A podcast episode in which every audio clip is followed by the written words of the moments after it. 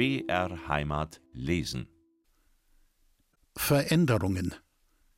Wir Serviererinnen in den Ratskeller Weinstuben rollierten täglich mit unseren Einsatzbereichen, damit abwechselnd eine jede von uns die Chance erhielt, auch immer wieder einmal an den besonders begehrten Tischen zu bedienen. Doch meine Stammgäste wählten fast automatisch ihre Sitzplätze da, wo ich tätig war. Jeder wollte von Fräulein Tosca bedient werden, schon allein um sagen zu können, er kenne dieses berühmte Gesicht, habe mit dem Tosca-Fräulein persönlich gesprochen und sei von ihr sogar persönlich bedient worden. Dies neideten mir einige der Kolleginnen. Neid ist eine Eigenschaft, die mir ein Leben lang fremd blieb. Die Britta ließ mich ihre Missgunst mit bissigen Bemerkungen deutlich spüren. Bildest dir vielleicht ein, etwas Besseres zu sein, weil's in der Zeitung stehst? Machst die Männer ganz verrückt? Hast du es überhaupt noch nötig, hier bei uns zu bedienen? Eines Tages kam es zum Eklat. Britta bildete sich ein, ich würde vom Koch bevorzugt bedient werden. Warum kriegst du eigentlich immer das bestellte Essen früher als wir? maulte sie und drohte, ich würde das noch zu spüren bekommen. Am selben Abend passte sie mich am Ausgang ab und gab mir wutentbrannt mit voller Wucht eine schallende Ohrfeige. Das brachte das Fass zum Überlaufen. Ich hatte genug von den Schikanen. Mein Selbstbewusstsein war mittlerweile so gestärkt, dass ich mir eine derartige Behandlung nicht mehr gefallen lassen wollte. Dies war der Auslöser für meine spontane, wenn auch wohl überlegte Kündigung. Obwohl Herr Schmutzer mich extra zu Hause anrief und mir erklärte, er habe diese Kollegin sofort entlassen, ging ich nicht mehr zurück in die Weinstuben im Ratskeller. Zwei Extreme bestimmten bisher mein Leben. Entweder war ich zu Tode betrübt, fühlte mich ungeliebt, allein, einsam und verlassen, oder ich war himmelhoch jauchzend mittendrin im Leben. Eigentlich ging es mit mir seit zwei Jahren nur aufwärts. Ja, ich war sogar erfolgreich und beliebt. Ich hatte so richtig Freude am Leben gewonnen, sowohl beruflich als auch privat. Attraktive und interessante Herren der Schöpfung hofierten mich. Auch Heiratsanträge blieben nicht aus. Doch noch immer befürchtete ich, geprägt von der Angst und dem Misstrauen aus meiner frühesten Kindheit, mich für den Falschen zu entscheiden und für den Richtigen nicht die Richtige zu sein. Mit dieser Einstellung machte ich mir leider vieles selbst kaputt. Im Laufe meines Lebens sollte ich mir mit diesem meinem Misstrauen noch sehr oft schaden. Ich vertrieb damit letztendlich nicht selten die ehrlichsten Menschen, die mir nur Gutes wollten und meine Zurückhaltung, ja Abweisung wahrhaftig nicht verdient hatten. Was bei mir neben dem Willen zu lernen jedoch konstant blieb, war das Bestreben, etwas Eigenes zu schaffen, um nie von jemandem anderen abhängig sein zu müssen. Ein Zuhause, ein trautes Heim, das nur mir allein gehören sollte, plante ich mir aufzubauen. Niemals wieder wollte ich in die Situation kommen, mich auf jemanden verlassen zu müssen oder gar verlassen zu werden. Ich wollte mein Leben selbst bestimmen und schon bald konnte ich meinen Plan in die Tat umsetzen. Ich hatte genug angespart, ging zur Kreissparkasse, legte mein Sparbuch vor und beantragte kühn einen Kredit für den Kauf einer Eigentumswohnung, der mir sofort gewährt wurde. Dass der Bankmitarbeiter und spätere Personalchef in mir mehr sah als nur eine kreditwürdige Kundin und ernsthaftes Interesse an mir persönlich hatte, bemerkte ich damals in meiner Naivität natürlich wieder einmal nicht. Meine neu erworbene Wohnung befand sich in der Einmillerstraße 5, dem ersten Apartmenthaus in München nach dem Krieg, erbaut von einem Herrn Aschenbrenner. Erst als ich selbst darin wohnte, bemerkte ich, dass Geschäftsleute einige Wohnungen an Damen des horizontalen Gewerbes vermieteten. Da ich damals an einer Allergie litt, die sich mit dick angeschwollenen Handgelenken bemerkbar machte, begab ich mich für die Untersuchungen ins Krankenhaus in der Pettenkofer Straße. Dort erhielt ich auch die notwendigen Behandlungen. Besonders aufmerksam, ja geradezu liebevoll, betreute mich Dr. Ernst Löbel. Er kümmerte sich auch nach meinem Klinikaufenthalt weiter persönlich um mich. Dabei kamen wir uns näher. Es ging ihm wirklich nicht darum, das Tosca, Nivea und Wip Perfekt Fräulein an Land zu ziehen. Er liebte mich, die Theresia. Schon bald wollte Ernst mich unbedingt seinen Eltern vorstellen. Er stammte aus Münster in Westfalen und war der einzige Sohn gut situierter Leute. Doch immer wieder zögerte ich dieses Treffen hinaus, weil ich noch immer voller Hemmungen war und nicht glauben konnte, einem Herrn Doktor eine ebenbürtige Partnerin zu sein. Irgendwann war seine Geduld am Ende. Und so kam es durch meine Schuld zur Trennung, bevor es überhaupt richtig begonnen hatte. Dabei wünschte ich mir nichts sehnlicher als einen lieben und treuen Mann an meiner Seite, ihn zu heiraten und von ihm Kinder zu bekommen, am besten gleich mehrere. Die Anlagen zu einer perfekten Hausfrau und Mutter hätte ich mit Sicherheit mitgebracht.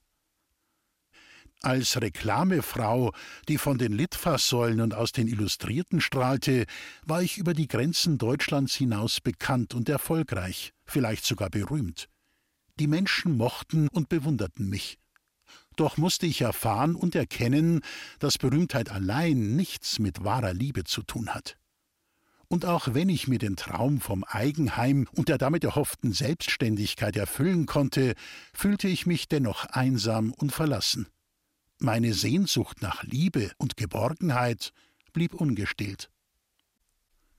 Ein Mann fürs Leben. Meine gute Kollegin und Freundin Helma, eine geschiedene Frau und lebensfrohe Lesbe mit der Lebenseinstellung, Männer können ihr gestohlen bleiben, sie sollen ihren Zipfel in die Türe schieben, meinte, wir sollten mal wieder um die Häuser ziehen. Mir fiel zunächst nicht auf, dass sie als Verantwortliche für die Schichteinteilung im Ratskeller mich immer so einplante, dass ich keine Zeit für meine Verehrer fand und somit nur mit ihr ausgehen konnte. Dass sie längst ein Auge auf mich geworfen hatte, schnallte ich, das naive Kind vom Land, natürlich wieder mal nicht.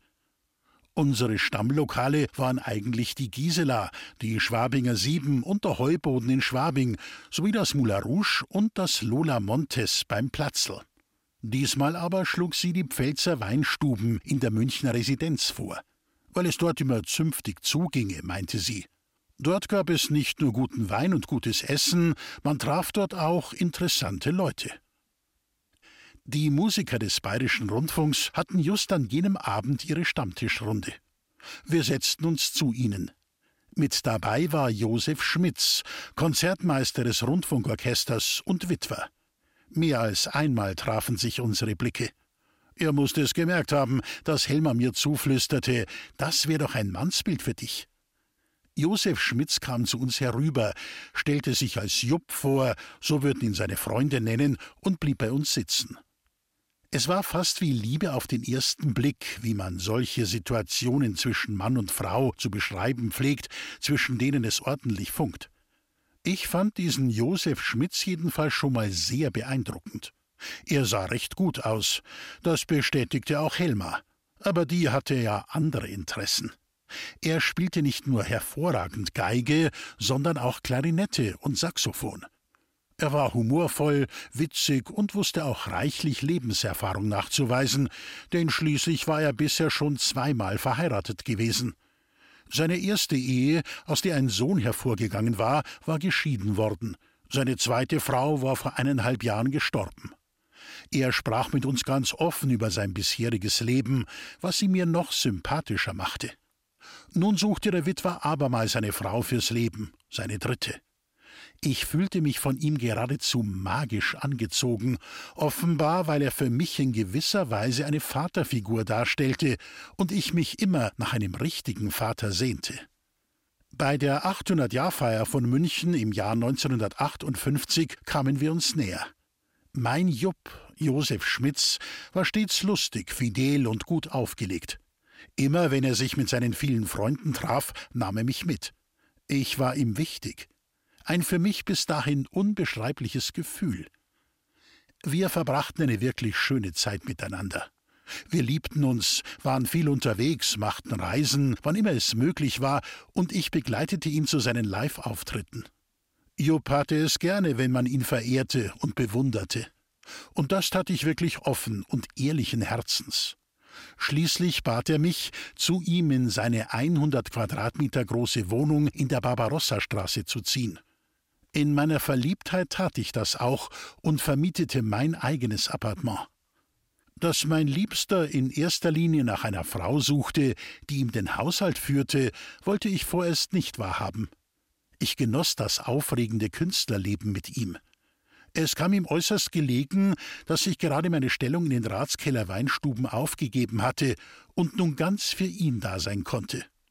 Außerdem war ich stets bescheiden und stellte an meinen geliebten Lebensgefährten keinerlei finanzielle Ansprüche. Wenn es für mich mal knapp wurde, arbeitete ich gelegentlich im Max II Espresso an der Maximilianstraße. Meine Ambitionen, weiterhin als Fotomodell zu arbeiten, hatte ich der Liebe wegen aufgegeben obwohl die Hutters mich sogar zu einer Mannequin-Ausbildung schicken wollten. Der Altersunterschied zwischen Jupp und mir war beträchtlich. Ganze 21 Jahre trennten uns. Dass er keine Kinder wollte, wusste ich. Trotzdem glaubte ich an ein Wunder. Er lebte für seinen Beruf und dafür das Leben in vollen Zügen zu genießen. Jegliche weitere Verantwortung lehnte er ab. Daher war er über meine Schwangerschaft, die ich ihm schonend beizubringen versuchte, nicht gerade erfreut. Als unser Baby unterwegs war, wollte er es zunächst nicht. Ich fühlte mich von ihm allein gelassen. Doch als unser Töchterchen Sabine geboren war und er sie zum ersten Mal in seinem Arm hielt, liebte er sie fortan heiß und innig. Als ich mir aber weitere Geschwister für Sabine wünschte, wurde er bei diesem Thema sehr barsch, ja fast unerträglich. Er wollte davon nichts hören. Punkt. Meine erste Ehe. Unsere standesamtliche Trauung fand am 13. April 1960 im kleinen Kreis statt. Ich war 26 und mein Mann Josef Schmitz 47 Jahre alt. Die anschließende Hochzeitsreise führte uns zum Arlberg, nach Meran und für ein paar Tage in die Stadt für Verliebte, nach Venedig. Vier Wochen später, Anfang Mai, als der Flieder blühte, heirateten wir kirchlich. Im weißen Spitzenkleid stand ich vor dem Altar. Mein Großvater Paul Seitz, meine Mutter und ihr Mann, mein Pflegevater, einige meiner Geschwister sowie Kollegen von Josef und mir zählten zu den Hochzeitsgästen. Großvater war hoch erfreut, mich nun endlich unter der Haube zu wissen. Als frisch gebackene Ehefrau war ich während meiner Schwangerschaft oft allein, weil Josef als Musiker vielen Verpflichtungen nachkommen musste. Im Gegensatz zu mir freute sich mein Mann nicht so sehr auf unser Baby. Ich spürte das nur zu genau. Doch das tat meinen intensiven Muttergefühlen keinen Abbruch. Ich freute mich auf das Kind und war überglücklich. Schon als es in mir heranwuchs, war ich mir sicher, dass ich diesem kleinen Menschenkind all meine Liebe und Zuwendung schenken würde und es an nichts Mangel leiden sollte. Ich glaubte doch tatsächlich, die dreizehn sei meine Glückszahl.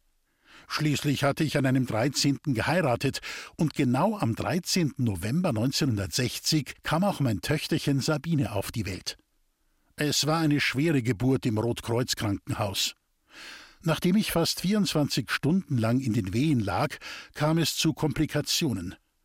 Die Nabelschnur hatte sich um den Hals des Ungeborenen gewickelt, und beinahe wäre mein Kind bei der Geburt erstickt. Ich war überzeugt daran, nicht ganz unschuldig zu sein. Warum musste ich auch kurz vor der Niederkunft noch die gesamte Wohnung putzen, sogar die Vorhänge waschen und mich derart überanstrengen? Es sollte eben alles in Ordnung sein. Mein Sauberkeits- und mein ausgeprägter Ordnungssinn waren wieder einmal stärker als meine innere Stimme, die nach Ruhe verlangte. Aber Gott sei Dank ging alles gut aus. Unsere Tochter wurde auf den Namen Sabine Juliane getauft, da meine Schwester Juliane ihre Taufpatin war. Für mich begann nun die schönste Zeit in meinem Leben. Mein Jupp hatte sich als Familienvater sehr zum Positiven verändert. Gern zeigte er sich mit uns und war stolz darauf, sich mit seinen beiden Frauen zieren zu können. Mir ging es richtig gut, denn ich brauchte mich jetzt nur noch um den Haushalt zu kümmern und meinem kleinen Mädchen eine perfekte Mutter sein. Manchmal, besonders im Sommer zur Erntezeit, bekam ich fast ein schlechtes Gewissen, wenn ich an die harte Landarbeit zurückdachte, wie ich sie als Kind miterlebt hatte. Ich bereue noch heute, dass ich viel zu viel geputzt und aufgeräumt habe, anstatt die Zeit mit meiner Tochter Sabine zu verbringen. Aus Gewohnheit oder auch aufgrund meiner strengen Erziehung im Elternhaus wollte ich immer alles piekfein und top in Ordnung halten. War es das wirklich wert? Über viele Jahre hinweg war es mir gegönnt, meinen Mann auf die schönsten Bälle im deutschen Theater zu begleiten. Neben seiner Tätigkeit als erster Geiger im Rundfunk-Tanzorchester spielte Jupp dort an Fasching im Pausenstreichorchester von Max Krieger mit. Denn traditionell wurde das Prinzenpaar von einem Orchester mit Streichern empfangen. Auch im Bayerischen Hof und im Königshof nahmen wir an vielen Veranstaltungen teil. Fast alle Opern, Operetten und Theateraufführungen, die in München geboten wurden, sahen wir uns an. Kulturell erlebte ich in dieser Zeit so viel, dass ich auch noch später davon zehren konnte und diesbezüglich wirklich nichts mehr vermisste. Unsere Wohnungsnachbarn, Herr und Frau Seitz, kümmerten sich, wenn Jupp und ich ausgingen, wie Oma und Opa, ganz liebevoll als Babysitter um Sabinchen. Oft machten wir auch wunderschöne Reisen zu dritt. Unsere Tochter lernte bereits mit vier Jahren das Skifahren. Sie war begeistert von diesem Sport. Als Sabine schon älter war, besuchte sie gerne ihre Großeltern im Allgäu oder verbrachte ihre Ferien bei meiner Schwester Juliane. Eigentlich fehlte es uns an nichts, bis auf meinen Wunsch nach weiteren Kindern, Geschwisterchen für Sabine. Davon abgesehen wurde ein weiterer Wunsch in mir wach. Ich hätte gern irgendwann auch ein eigenes Haus mit Garten gehabt, um nicht bei Nebenlang zur Miete wohnen zu müssen. Begründet war dies durch die alte Angst, von anderen Leuten abhängig zu sein. Ich konnte mich diesem Wahn nach Unabhängigkeit einfach nicht entziehen. Bereits mit 19 Jahren hatte ich begonnen, eisern zu sparen. Man konnte ja nicht wissen, wofür es einmal gut sein würde, ein kleines finanzielles Polster auf der Seite zu haben. Jupp wollte keine weiteren Kinder, auch kein Haus kaufen und sich schon gar nicht auf lange Zeit verschulden. Er lehnte jegliches Risiko ab, wie auch eine Veränderung unseres Wohnorts. Anscheinend setzten sich in mir unbewusst doch die Gene meines leiblichen Vaters durch, von dessen Existenz ich damals nicht die leiseste Ahnung hatte. Eines Tages aber schaffte ich es doch, meinen Mann zum Kauf eines Hauses zu überreden. Wir müssten ja nicht gleich selbst einziehen. Man könnte es vermieten und mit den Mieteinnahmen die Schulden abtragen. 1968 erwarben wir tatsächlich ein kleines Reihenhaus in Gröbenzell, das wir dann auch vermieteten. Die ersten zehn Jahre unserer Ehe verliefen in der Tat sehr harmonisch. Jupp aber wurde allmählich, wenn auch völlig grundlos, krankhaft eifersüchtig. Er verfolgte jeden meiner Schritte. Ich fühlte mich mehr und mehr bedrängt und eingeengt. Der Altersunterschied machte sich langsam bemerkbar. Weitere Kinder kamen für ihn ohnehin nicht in Frage. Ich hatte plötzlich das Gefühl, etwas zu versäumen und vielleicht sogar den falschen Mann geheiratet zu haben. Immer mehr zweifelte ich daran, mit diesem Mann den Rest meines Lebens verbringen zu können. Meine neue Selbstständigkeit. Gelegentlich arbeitete ich für meine damalige Freundin Ika von Richthofen, die ein angesagtes Promilokal in Schwabing führte. Wenn mein Mann Josef abends zu Hause war, genügte nur ein Anruf von Ika und ich eilte los, um ihr zu helfen. Als Sabine so etwa zwölf Jahre alt war und eine gewisse Selbstständigkeit erreicht hatte, konnte ich sie schon häufiger auch mal allein zu Hause lassen. Zu Ikas besonders geschätzten und erlauchten Gästen gehörte der berühmte Opernregisseur August Everding – er kam gerne nach der Aufführung mit seinen Kollegen und Freunden im Schlepptau zu uns und ließ sich von mir mit Champagner verwöhnen. Ich durfte auch immer wieder einmal seine Gäste in seiner Grünwalder Villa bedienen. Durch seine Empfehlung erhielt ich 1968 die Möglichkeit, bei Feinkost Käfer für den Veranstaltungsservice zu arbeiten. Damit wurde ich finanziell von Josef unabhängig. Es war eine Tätigkeit im Außendienst auf Stundenbasis. Ich servierte bei hochkarätigen Veranstaltungen und Empfängen der Regierung, der Staatskanzlei und bei Vorstandssitzungen bekannter Firmen und Unternehmen. Immer öfter wurde ich zum Dienst eingeteilt. Meine Einsätze wurden immer länger und dauerten auch schon mal bis zu 15 Stunden am Tag. Wir wurden bei Staatsempfängen in München ebenso gebraucht wie auch in der Bundeshauptstadt Bonn und im Ausland.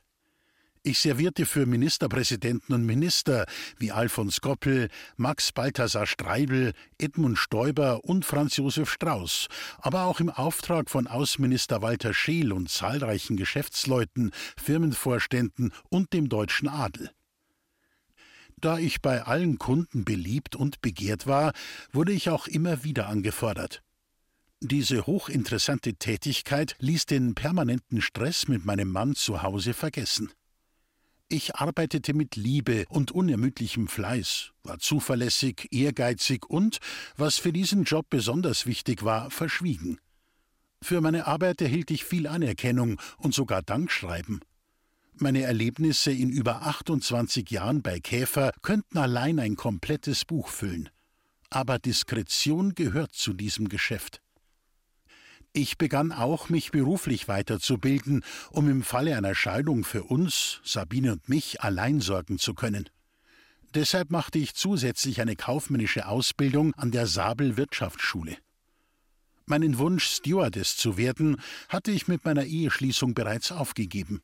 Inzwischen war ich auch schon zu alt dafür. Ich schaffte es aber dennoch, wenigstens hin und wieder im Service als Bodenstewardess bei der Lufthansa zu arbeiten. Nach Abschluss der Sabelschule nahm ich eine Anstellung im Theaterbüro der Volksbühne an.